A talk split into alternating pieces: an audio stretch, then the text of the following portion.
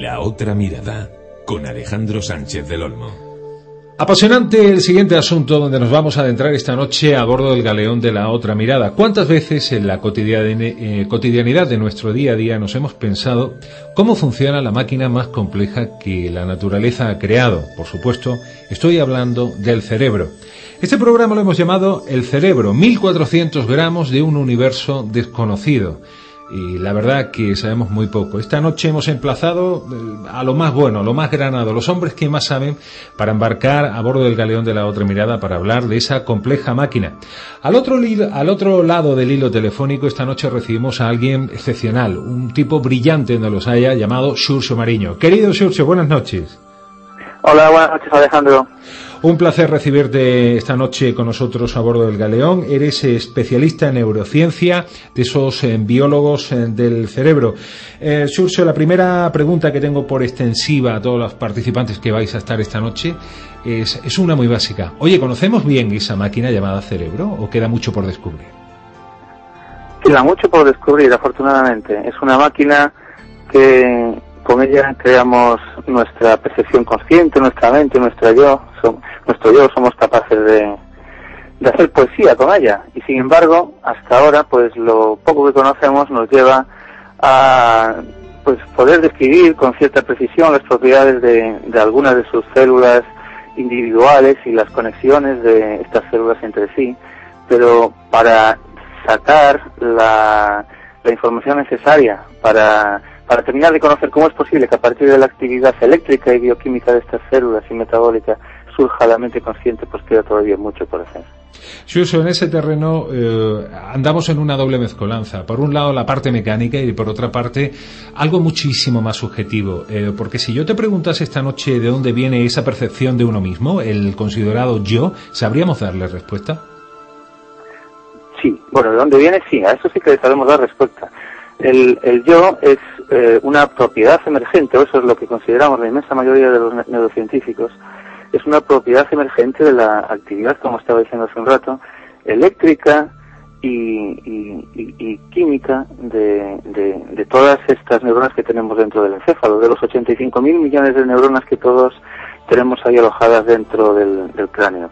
No tenemos un conocimiento claro para, para conocer cómo se produce esta transformación, pero desde luego que el yo surge de esa actividad porque, por ejemplo, eh, cuando se producen daños en esa parte física de, lo que hay ahí dentro del encéfalo, hay cambios en las capacidades cognitivas de, la persona que porta ese encéfalo. Entonces no hay ninguna duda respecto a eso. 85.000 millones de neuronas creo que es el apunte que acabas de, mencionar. Eh, menudo embrollo, menuda red de redes eh, conectadas unas con otras y menudo circuito eléctrico. En ese respecto, hace unos días en Granada teníamos la, opción de, poderte escuchar y te voy a invitar eh, a escuchar uno de, los audios que tú emitiste. Es el sonido, el sonido que genera una neurona y de cómo manera la explore. Lo escuchamos.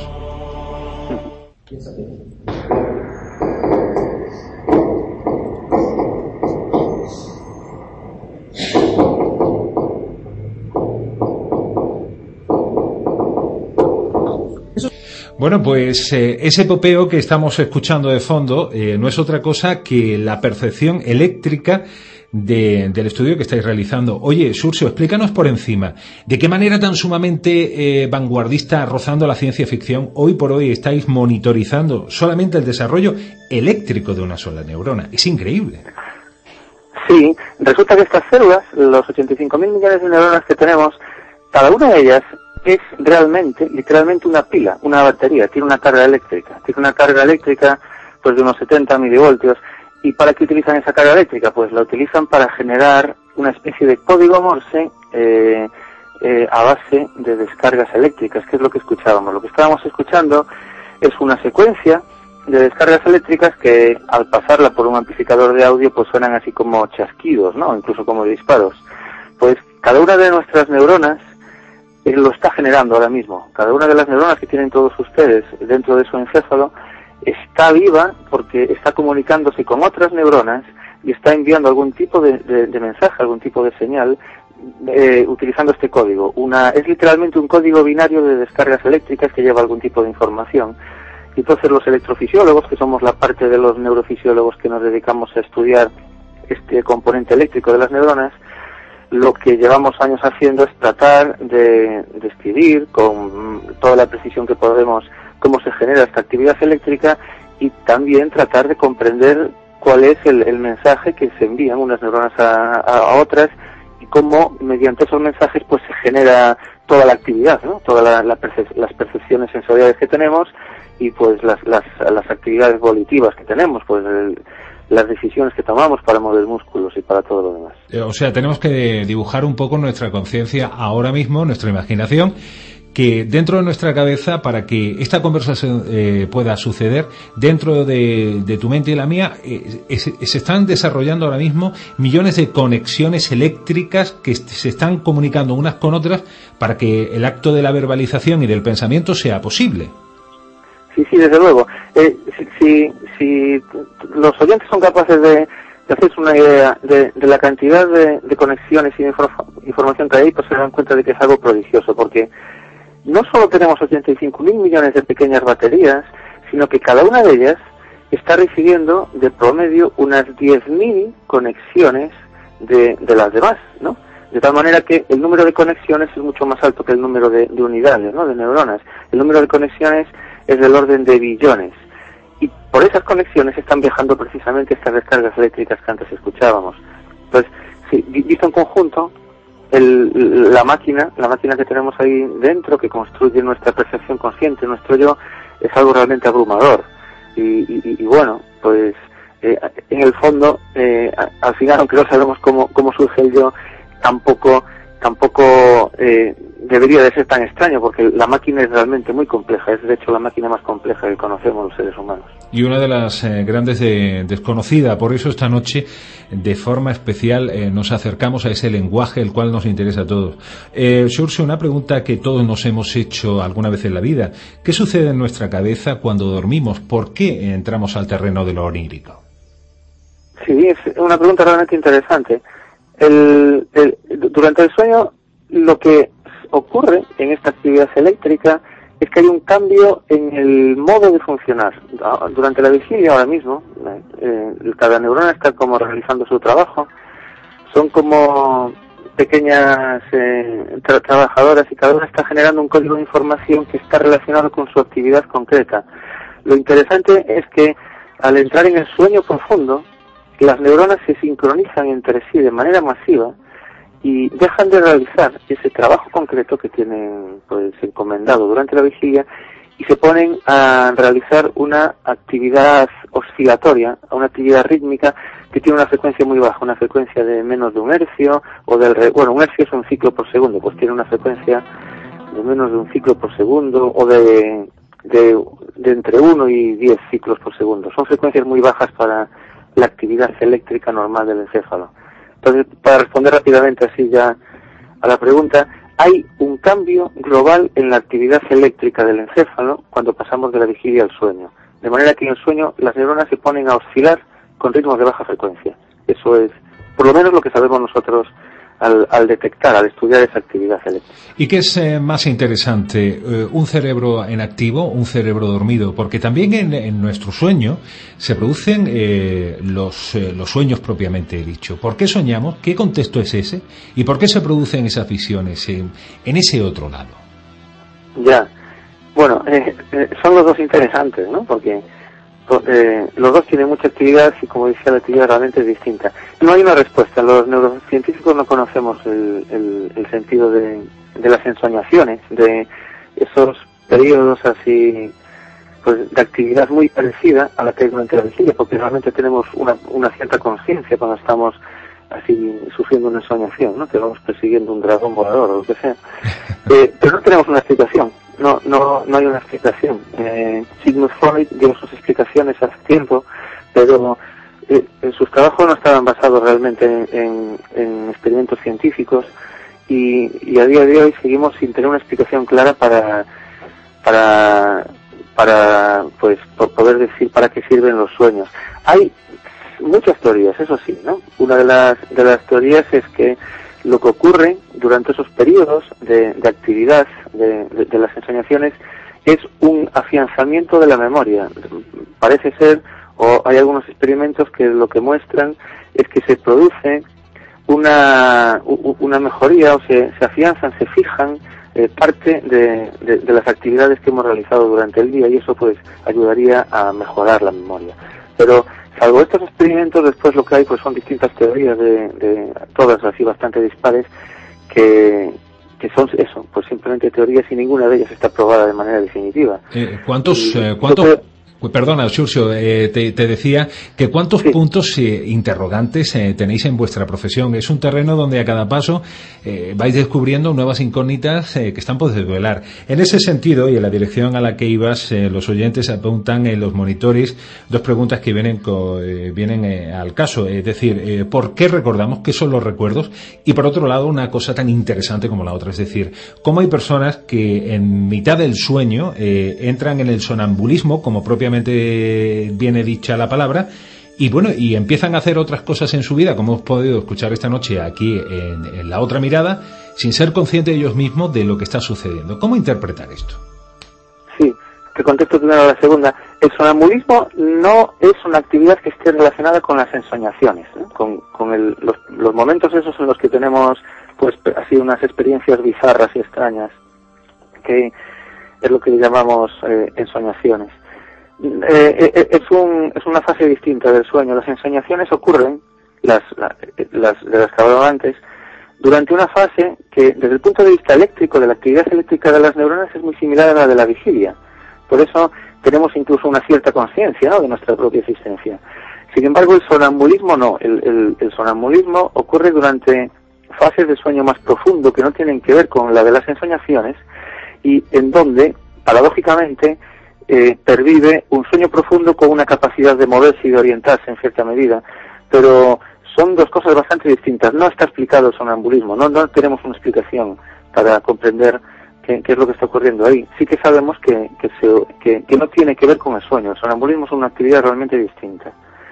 Y respecto a la otra pregunta, eh, de por qué recordamos, eh, en qué consiste la memoria, sería, sería así la, la pregunta, Alejandra. Sí, correcto. Eh, sí, la, la, memoria eh, es eh, una modificación de las conexiones que hay entre las neuronas. Yo comentaba que, que tenemos eso, miles de millones de neuronas y que cada una de ellas recibe miles de conexiones, de tal manera que se establece una red. Cada una de esas conexiones se llama sinapsis. Y lo interesante es que la información que viaja entre una neurona y otra, pues tiene que pasar ese filtro de la sinapsis y las distintas sinapsis tienen distinta intensidad, es decir, dejan pasar la información con más o menos facilidad. Y eso es lo que ocurre cuando afianzamos un recuerdo. La memoria consiste en modificar la facilidad con la que las señales pasan a través de la sinapsis. Entonces, eh, de esa manera se crean como constelaciones de, sinapsis. ¿no? es, podemos visualizarlo. Imaginad, por ejemplo, eh, o que todos nuestros oyentes imaginen un, panel luminoso que, que, está formado por, cientos de bombillas. Si hay un grupo de bombillas que tenemos conectadas entre sí, pues de, una manera específica, para que la electricidad llegue antes a esas, podríamos visualizarlo así, se encenderán esas bombillas antes y, y se encenderán como una especie de constelación y eso podría ser un recuerdo. Y podemos tener otro grupo de bombillas conectadas entre sí también con más intensidad para que si la, corriente eléctrica entra por otra vía, pues se encienda esa otra constelación de bombillas, ¿no? Y eso sería pues otro recuerdo. Eh, así es. Te escucho, no sé Si con este no sé si con este símil más o menos se puede se puede más o menos aprender o así un poco lo que es la memoria, pero sería eso. Un concepto grabado en la memoria sería como una constelación de neuronas que se activan de manera más o menos simultánea debido a que las conexiones que hay entre ellas son un poco más, más, más poderosas, más fuertes que las que hay entre otras neuronas vecinas. Eh, lo más parecido, quizás, eh, a lo que me comentas, a una especie de, de huella de, de, por donde ha ido la corriente eléctrica dibujando ese universo. Apasionante lo que nos estás contando. Quiero recordarle a los oyentes que esta noche nos acompaña Surso Mariño, él es eh, especialista en neurociencia biólogo del, del cerebro. Eh, surge un par de cuestiones antes eh, de agradecer esta noche tu tiempo. Mira, eh, de la misma forma que Julio Verne ya hizo su, su visión particular de viaje al centro de la Tierra, esta noche me gustaría que soñases junto a nosotros y nos describieses en un plazo medio ese viaje al fondo del cerebro. ¿Qué crees que avances eh, en los próximos años vamos a poder ver eh, conociendo hoy por hoy los recursos, eh, no solamente del conocimiento, sino la técnica eh, que nos rodea. Bueno, aparte de, de, comprender cómo surge la mente y las interacciones que hay entre los que estamos haciendo investigación con, con la parte viva del encéfalo y la interacción con los que están pues haciendo simulaciones en sistemas de computación que son pues probablemente de muchos frutos gracias a lo que se llama inteligencia artificial, podremos interaccionar con los que conocemos así la parte viva y, es muy probable que se puedan desarrollar pues, sistemas artificiales que traten de, reproducir alguna parte de nuestro encéfalo.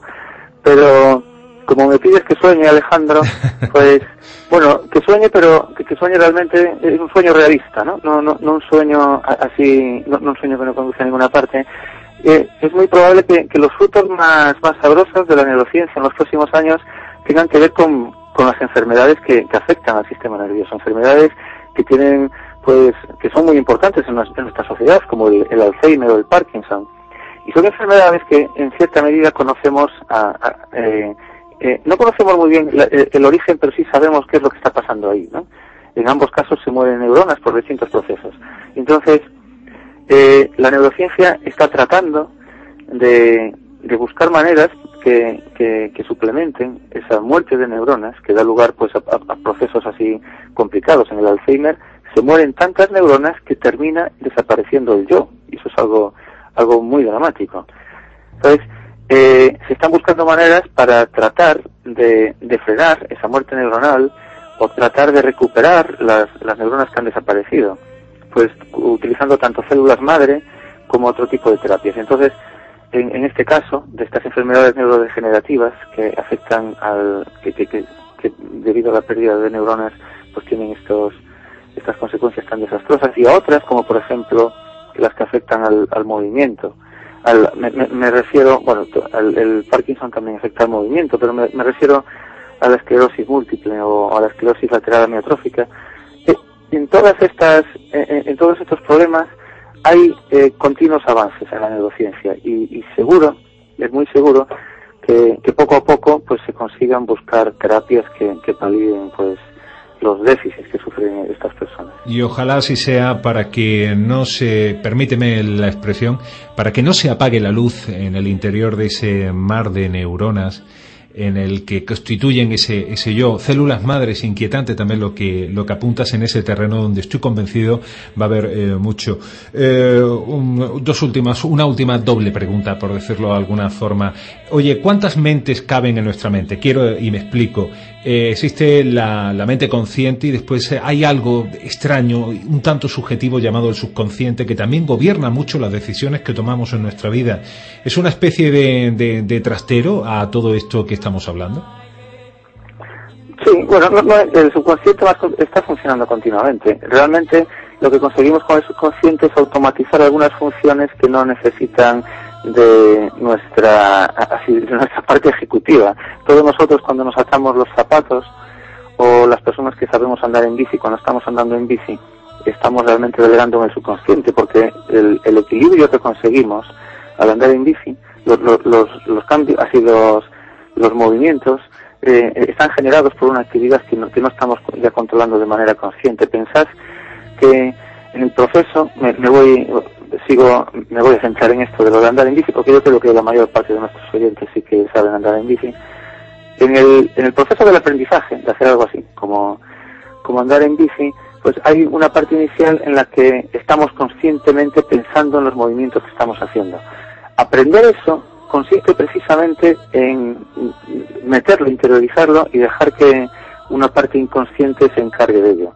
Eh, es un ejemplo de, todas las actividades que realmente estamos haciendo de manera inconsciente y que están ahí detrás. Es muy probable que de, toda la actividad que está generando ahora el, sistema nervioso de, de todo lo que nos están escuchando, la parte inconsciente pues sea la, la que tiene más importancia. Solamente una parte termina aflorando como esa parte que se ve de los Giselens y termina siendo lo que forma parte de nuestra percepción consciente. Así que en general yo creo que somos realmente más inconscientes que conscientes en general. Bueno, pues extraña metáfora la que esta noche nos propones. Eh, ¿cómo invitar a los oyentes a saber más de un tal Xurxo Mariño? Eh, ¿Qué publicas? ¿Dónde verte? ¿Dónde conectar contigo? Bueno, eh, eh, doy muchas charlas. Una actividad de teatro, una de las actividades que más repercusión ha tenido. Es una especie de charla con teatro que he desarrollado en los últimos años, una charla que hago con actores que le llamamos discourse show. Lo que consiste es en una especie de discurso eh, mezclado con show, de, manera que se trata de, hacer una comunicación, una divulgación científica pues más atractiva para la gente. Entonces, pues discourse shows los vamos haciendo a medida que yo puedo, porque realmente como tengo también que dedicarme a la investigación y la docencia, no me queda mucho tiempo. Eh, dentro del calendario, la, la siguiente cita pues será en Barcelona el 13 de diciembre Ah, en Barcelona eh, daré una especie de, no es un disco show, es una charla con un actor que le llamamos Protón. Es una charla en donde empiezo hablando del sistema nervioso y termino hablando de toda la historia de la, de la materia en el universo. Voy buceando. Bueno. Empiezo por el, por el cerebro y voy hacia atrás hasta que, terminamos en el Big Bang y luego otra vez hacia adelante. Pues si alguien anda por Barcelona el, el 13 de diciembre, en el Ateneu barcelonés, allí estaré con un actor dando una de estas charlas que, que hago. Y aparte de eso, de las actividades así en vivo, por ahí, en vivo estoy utilizando un término de la biología, actividades en, en vivo y en directo, pues tengo mucha actividad en, en la red, colaboro con, con lo que es el, el blog más, más importante de divulgación científica en español, que es amazings.es. Amazings. Y, y después, pues, en, en todo tipo de, de actividades que me va surgiendo. Pero realmente lo que está así en el, en el día a día son estas actividades de teatro, de conferencia teatro con, con actores y, y la actividad en la red. Bueno, pues eh, yo lo único que puedo añadir que he tenido la suerte, el privilegio de ver este hombre nada más y nada menos que en el atril, en el estrado, y son de esos tipos que no solamente demuestran su amor y su empeño y su gran conocimiento de la ciencia, sino que también dejan dibujar para todas las neuronas que le estamos viendo, eh, bueno, pues esa entrega absoluta y rotunda por ese gran marco de la neurociencia que tanto le apasiona. Querido Surso Mariño, esta noche no la vamos a olvidar. Ha sido un placer genuino el tenerte a bordo del galeón de la otra mirada con nosotros, hablando de esos 1400 eh, gramos de ese universo extraño y desconocido como es el cerebro. Hasta la próxima, amigos recibe un fuerte abrazo. Hasta la próxima, Alejandro. Ha sido un placer para mí estar en la otra mirada.